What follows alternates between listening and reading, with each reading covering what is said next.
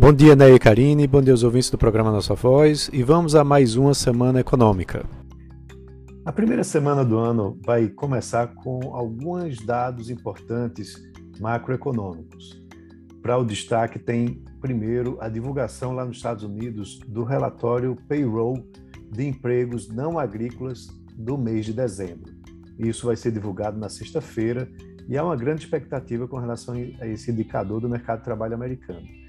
E o detalhe é que o consenso do mercado é que vai haver uma criação de 400 mil vagas, dando continuidade à tendência de recuperação apresentada recentemente.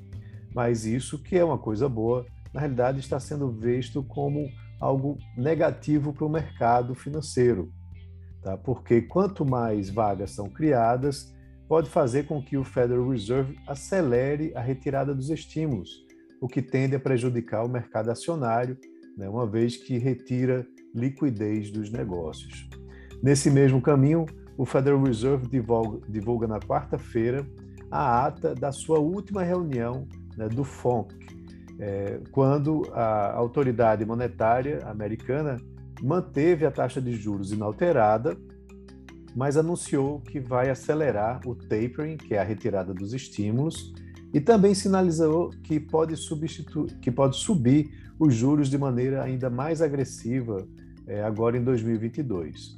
Um dia antes disso, a Organização dos Países Exportadores de Petróleo, a OPEP, também eh, vai se reunir para definir se vai manter sua política atual de aumento mensal na produção de petróleo é, e provavelmente não deve haver alguma alteração nisso, mas, claro, tem uma expectativa e uma apreensão com relação a isso.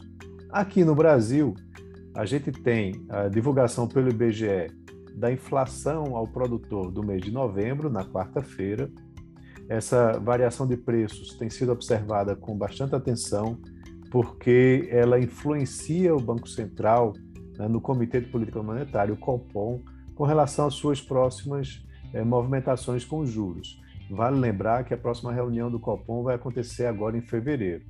Na última semana de 21, o IGPM foi divulgado referente ao mês de dezembro surpreendendo de forma negativa, ou seja, muito acima do esperado. E isso também já chamou a atenção para o Copom, que vai, como eu disse, se reunir em fevereiro. Há também a divulgação da produção industrial na quinta-feira, referente ao mês de novembro, e há uma expectativa que essa é, produção se, ela se mantenha estável quando você considera o ajuste sazonal. Mas pode ser que a gente tenha alguma surpresa positiva.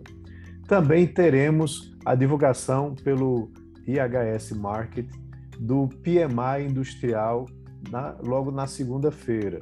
Esse PMI é o índice de compras dos gerentes e que é um termômetro bastante importante para é, a economia brasileira. Também, na segunda, vai ser divulgado pelo Ministério da Economia a balança comercial do ano 2021. Então, saberemos aí qual foi o tamanho do superávit. Também serão divulgados é, os PMIs em diversos países, né, como na Alemanha, nos Estados Unidos, na União Europeia, Reino Unido e assim por diante. Falando de política, a expectativa e a apreensão que existe é com relação essas movimentações dos servidores públicos federais que vêm ameaçando greves e paralisações atrás de reajustes salariais, e isso pode trazer um impacto fiscal significativo. Também o avanço da Ômicron continua aí nas, nos noticiários, os casos do Covid em geral, e se isso vai trazer algum impacto aqui para o Brasil. No âmbito corporativo, a gente tem a audiência pública no dia 5 de janeiro é, do BNDES para discutir o processo de privatização da Eletrobras.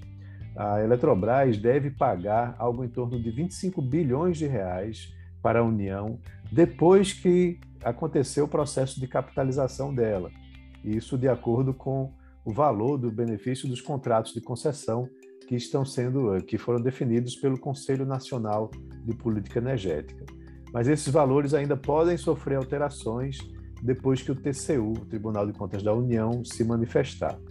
Também vale a pena acompanhar a JSL, né, que vai reunir acionistas para de, é, debater sua reorganização é, societária. É, e no dia 4, a Equatorial também reúne acionistas em assembleia para discutir a aquisição de 100% da Ecoenergia.